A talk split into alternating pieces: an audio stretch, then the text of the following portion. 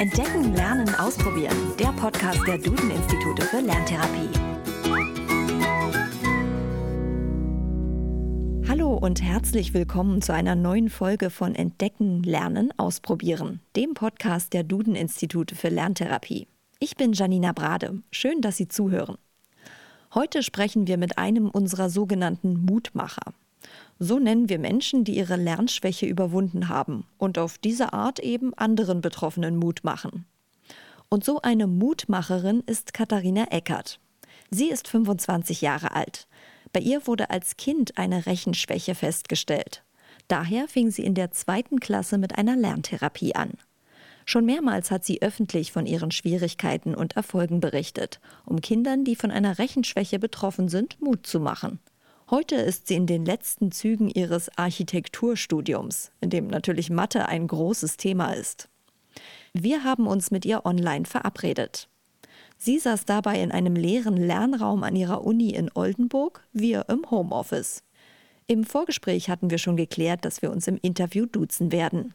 Hallo Katharina. Hallo. Schön, dass du trotz Masterarbeitsstress äh, gerade Zeit für uns hast. Ähm, deswegen legen wir gleich mal los. Du hattest als Kind eine Rechenschwäche und äh, wirst äh, auch gerne von uns natürlich als Mutmacherin bezeichnet. Wie fühlst du dich denn, eine Mutmacherin zu sein?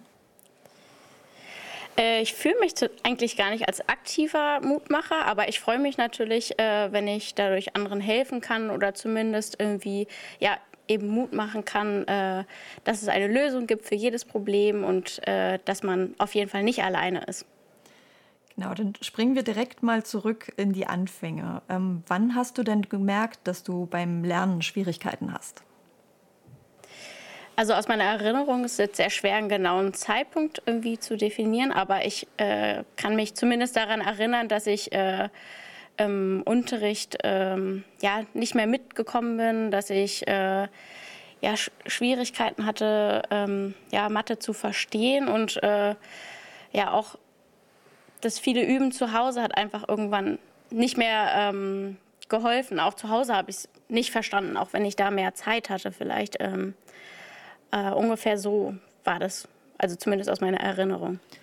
Genau, du hast ja gesagt, ähm, also mit der Lerntherapie hast du ja dann in der zweiten Klasse angefangen. Das ist natürlich klar, dass dann die Erinnerung ein bisschen schwammig ist.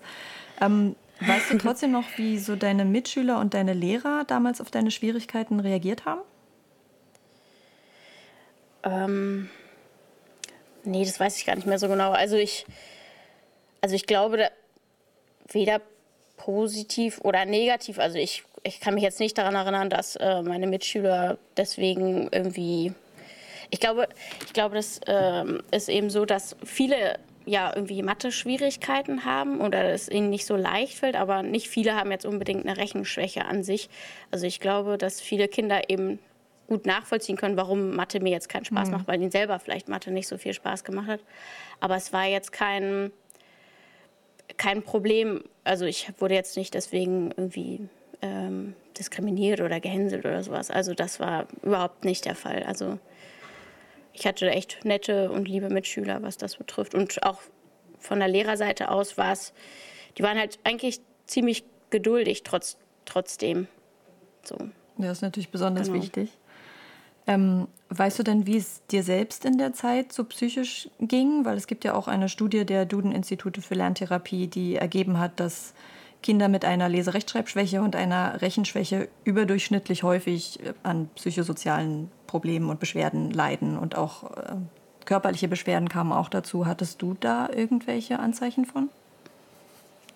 Also ich weiß auf jeden Fall, dass es, äh, also mir ging es schon nicht so gut. Ähm, also es war jetzt natürlich nicht dass es mir den ganzen Tag vielleicht nicht gut ging, aber ich war zumindest schon sehr deprimiert und niedergeschlagen, wenn es Richtung Matheunterricht ging. Und ich äh, weiß eben noch, ähm, ja, aus, aus alten Interviews, so, die ich damals gegeben habe, dass ich auf jeden Fall irgendwie auch scheinbar äh, Bauchschmerzen hatte mhm. äh, vor Mathe.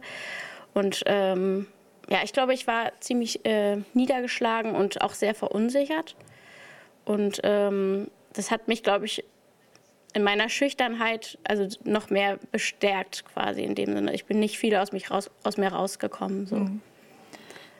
Hat genau. es dann was geändert, als du dann diese Diagnose Rechenschwäche bekommen hast? Warst du dann irgendwie erleichtert? Also hat es was mit dir gemacht? Ähm, Im Nachhinein betrachtet, also aus meiner jetzigen Position würde ich sagen schon, dass ich, ähm, ich glaube, ich war erleichtert, dass es zumindest irgendwie eine Art von Lösung gibt für mein Problem. Äh, also ich glaube, dass es gut ist, dass man wenigstens irgendwie ja, dem Ganzen irgendwie einen Namen geben kann, so im Sinne von, das, also es gibt das Problem nicht nur einmal, sondern auch öfter und äh, auch dafür gibt es irgendwie eine Lösung. So würde ich denken. Okay. Ähm, weißt du denn noch, wie die Lerntherapie ablief? Wie hast du das so erlebt? Ähm, das war ganz, erstmal ganz anders als der Matheunterricht, äh, weil man ja nur mit seiner Lerntherapeutin ähm, also zu zweit alleine ist. Mhm. Und es war sehr viel spielerischer. Also es hat mir sehr viel mehr Spaß gemacht als der Matheunterricht. Ähm, ich hatte ja viel mehr Zeit zum Lernen und da war jemand, der sehr geduldig ist und sich die Zeit für einen nimmt und es äh, in Ruhe irgendwie erklärt. Und vor allen Dingen habe ich sehr viel, ähm, ja, so bunter und ereignisreicher in Erinnerung. Also nicht so wie Matheunterricht, es wird was an die Tafel geschrieben und man schreibt es ab mhm. oder versucht es irgendwie zu verstehen, sondern es war mehr, dass man, ja, man hat irgendwie Mathe durch Spielen ähm, gelernt. Also auch sehr viel alltäglicher. Also wir hatten, also daran kann ich mich zum Beispiel erinnern, dass ähm, meine Lerntherapeutin, Frau Dr. Annalore Bilsing, ähm, zum Beispiel gesagt hat, ja, okay, wir suchen jetzt im Alltag uns Gegenstände, die uns an ähm, bestimmte Formen äh, erinnern und daraus machen wir dann Schnittmengen beispielsweise. Mhm. Also das heißt, wir haben Obst und Gemüse gesucht und haben dann geguckt, ah, das ist vielleicht ein Kegel oder äh, ein Apfel ist eine Kugel. Also so versucht alltägliche Dinge ja in die Mathe Mathematik reinzubringen, sodass Mathe nichts Profanes ist, sondern etwas viel mehr äh, Alltägliches. Mhm. Also so eine Raumvorstellung konnte ich das erste Mal entwickeln für Zahlen und Mathematik. Hast du da auch angefangen, so eine Leidenschaft für Mathe zu entwickeln, die ja quasi bis zum heutigen Zeitpunkt ja fortbesteht? äh, ich glaube ja, ähm, weil ich äh, das erste Mal ja auch Erfolge dadurch verspürt habe und ähm, ich gesehen habe, dass es eben auch Spaß machen kann, Mathe. Also das ist jetzt nichts irgendwie etwas, was das einfach so ist und das nimmt man hin, sondern dass Mathe ist was ist, was einen umgibt und dass es ähm, ja gar nichts ist, was man nicht verstehen kann, sondern man, man kann es verstehen, eben wenn man es irgendwie alltäglich macht und versucht, so gut wie möglich mit anderen Dingen zu umschreiben oder ja, vorstellbar zu machen. Du hast gerade schon von, von den ersten Erfolgen gesprochen. Wie haben die sich bei dir geäußert? Warst du auch dann aktiver im Unterricht? Ähm, ich habe erste Erfolge erstmal in der Lerntherapie festgestellt, also dass ich ähm, eigenständig ähm, ja, Aufgaben lösen konnte. Und dann in der Schule habe ich eben gemerkt, dass ich das eben mein gelerntes Wissen, was ich äh, in der Lerntherapie gemacht habe, eben anwenden kann. Also das erste Mal dann irgendwie alleine Aufgaben zu lösen und nicht nach Hilfe zu fragen oder nach links oder rechts zu gucken bei anderen Mitschülern. So das war, glaube ich, das Erste. Und auch, dass ich dann irgendwann ähm, keine Angst mehr hatte, mich äh, zu melden und zum Beispiel eine Lösung zu sagen oder an die Tafel zu gehen, weil ich wusste, ah, das habe ich jetzt schon mal ähm, gemacht und ich konnte das auch richtig dann irgendwie so. Inwiefern haben deine Eltern dich zu Hause denn dabei unterstützt? Äh, also meine Eltern haben mich eigentlich immer unterstützt. Meine Mama ist ja Grundschullehrerin für Mathe und Englisch. Ah, das ist ganz witzig. praktisch. und meine Mutter hat natürlich auch vor der Lerntherapie ähm, sehr viel mit mir geübt und dann wahrscheinlich festgestellt, dass dieses viele Üben einfach nicht hilft und dass ich es trotzdem nicht verstehe. Und ich glaube, also zu dem Zeitpunkt, äh, wann war das? 2002, da war das Internet, Internet jetzt natürlich nicht äh, so wie mhm. heute ähm, hat sie sich wahrscheinlich sehr ähm, informiert und umgehört, ähm, nachgefragt, nachgehakt, was kann es sein? So, also Leserechtschreibschwäche war, glaube ich, mehr, also bekannter zumindest als äh, Mathe-Rechenschwäche zu dem Zeitpunkt. Und von daher hat, hatte ich totale, volle Unterstützung ähm, durch meine Eltern, die sich da echt irgendwie reingehängt haben und nachgeguckt haben, was gibt es, was kann man machen und eben ja auch nicht aufgegeben haben in dem Sinne, sondern irgendwie da alles Mögliche gemacht und getan haben, mich irgendwie zu unterstützen und mir zu helfen auch. In der ersten, also in der Mathearbeit, die ist das erste Mal, wo du eine Eins geschrieben hast. Mhm. Hast, hast du diese Mathearbeit noch und hängt die bei dir noch in der Wohnung? Äh, die habe ich noch, aber die hängt nicht bei, meiner, bei mir in der Wohnung, die äh, liegt bei meinen Eltern quasi. Aber diesen Ausdruck hatte ich tatsächlich sehr, sehr lange in meinem Kinderzimmer noch hängen. Also ich war wirklich, ich, also es war so utopisch, dass ich jemals eine Eins in Mathe haben würde. Also da habe ich, hätte mich jemand, keine Ahnung, vor keine Ahnung, 15 Jahren gefragt, hätte ich gesagt, nee, also eine Eins in Mathe, das kriege ich niemals. Und als ich dann dieses, also ich konnte es eigentlich nicht glauben, als ich diese Mathearbeit in der Hand hatte. Ich bin fast wirklich aus allen Löchern gefallen. Also das war schon echt, es war einfach ein total irres Gefühl, irgendwie so eine Eins in Mathe. Also es war echt, also war richtig ja. aufgeregt zu dem Zeitpunkt. Und dann beendest du noch deine Schulkarriere mit einem 1,5er Abischnitt. Auch nicht schlecht. Ja, das äh, finde ich auch verrückt im Nachhinein. Kann ich auch nicht glauben. Okay, genau, dann kommen wir doch mal zu deiner heutigen Situation. Du studierst ja Architektur, was ja nun wirklich ähm, Mathe, sehr viel Mathe beinhaltet. Ähm, wie geht's dir denn heute? Ich bin sehr zufrieden. Äh, ich fühle mich, fühl mich wohl. Ich habe eigentlich keine Probleme mehr mit Mathe. Also zumindest äh, nicht in dem Sinne wie früher, hier und da vielleicht mal, aber ich glaube, es ist normal irgendwie so. Also du hast nicht das Gefühl, dass dir heute noch irgendwie doch nochmal die Rechenschwäche ab und zu über den Weg läuft, sondern dass das eher normale Matheprobleme sind oder Schwierigkeiten? Ja, also ich habe nicht das Gefühl, dass da irgendwas Spätfolgen, Nachfolgen oder so da sind. Also nee. nee. Wie sehen denn jetzt deine, deine Zukunftspläne aus? Ähm, jetzt äh, bearbeite ich ja gerade meine Masterarbeit und ähm, eigentlich äh, danach im Architekturbüro weiterarbeiten. Ich habe zwischenzeitlich auch äh, drei Jahre im Architekturbüro gearbeitet, zwischen Bachelor und Master. Und ähm, ja, eigentlich äh, ja, weiter im Architekturbüro arbeiten. Also es macht mir zumindest ja, sehr viel Spaß. Also ich weiß es ja noch zu früh, herzlichen Glückwunsch zu sagen, aber auf jeden Fall super, dass du im Master, in der, bei der Masterarbeit schon bist. Ja, ich freue mich auch.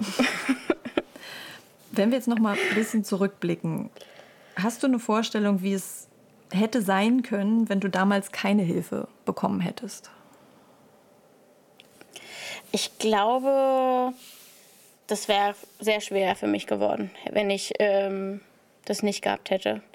Ich, ich glaube, ich, also ist natürlich irgendwie schwer zu sagen, aber ich wäre auf jeden Fall, hätte ich glaube ich nicht Architektur dann gemacht äh, und wer hätte wahrscheinlich auch nicht so ein gutes Abitur gemacht und ich glaube, der gesamte Lebensweg wäre anders gewesen. Vielleicht wäre ich nicht irgendwann so selbstbewusst, wie ich jetzt bin, weil ich sehr verunsichert war als Kind und auch sehr eingeschüchtert dadurch. Also ich glaube, das hat, hat schon einen großen Effekt äh, gehabt für mich, dass ich diese Lerntherapie gemacht habe. Also ich denke, ohne Lerntherapie wäre ich nicht so weit gekommen, wie ich, äh, also wie ich heute bin oder wo ich heute mhm. bin. Äh, gibt es etwas, was du Kindern, die Probleme mit dem Rechnen haben, aber die nicht wissen, dass sie eine Rechenschwäche haben, was du denen raten könntest? Also gibt es irgendwas, was du aus heutiger Sicht anders machen würdest? Mm, also ich würde auf jeden Fall, glaube ich, Kindern raten, die merken, dass sie nicht weiterkommen, ähm, dass sie keine Angst haben sollen, davor Fragen zu stellen oder auch keine Angst haben sollten, ihre Mitschüler zu fragen ähm, ob sie helfen können oder nochmal erklären können äh, über so, ähm, ja, auch wenn es vermeintlich kleine, kleine Sachen sind, die man nicht versteht. Also nicht die Angst zu haben, zu fragen und auch ähm, keine Angst davor zu haben, äh, Eltern zu fragen oder auch den Lehrer. Ich glaube, Kinder können ja wenig, weniger jetzt ähm, lokalisieren, dass sie eine Rechenschwäche mhm. haben, sondern eher, dass sie ein Problem haben und dass sie keine Angst davor haben sollten, ja, dieses Problem vielleicht anzusprechen. Also natürlich irgendwie jetzt äh, im Nachhinein leichter gesagt als getan. Aber auf jeden Fall, ja, sie sollten nicht den Mut verlieren und nicht, nicht Angst, Angst dadurch bekommen irgendwie. Und ja, das ist ganz normal eigentlich, äh, dass man so ein Problem haben kann. Also es ist nichts Schlimmes an sich eigentlich. Und es gibt für jedes Problem eigentlich eine Lösung. Ich hoffe, Sie, liebe Zuhörer, hat es auch gefreut, Katharinas Geschichte zu hören. Sie hat gezeigt, dass eine Rechenschwäche mit Hilfe und viel Geduld überwunden werden kann und dass dann selbst so ein matheintensives Studium wie Architektur kein Problem mehr ist. Wenn Sie Fragen, Probleme oder Themenwünsche rund um das Thema Lerntherapie haben, dann schicken Sie uns eine E-Mail an podcast.duden-institute.de. Im Moment sammeln wir nämlich Ihre Fragen und Probleme. Auf die wollen wir dann in einer kommenden Folge zusammen mit Experten eingehen und sie beantworten. Wenn Ihnen der Podcast gefallen hat, dann abonnieren Sie ihn doch einfach. So verpassen Sie keine weiteren Folgen. Und natürlich freuen wir uns auch über Teilen, Liken und eine ehrliche Bewertung. Mehr zum Thema Lerntherapie und Co. erfahren Sie auf www.duden-institute.de. Bis nächsten Donnerstag.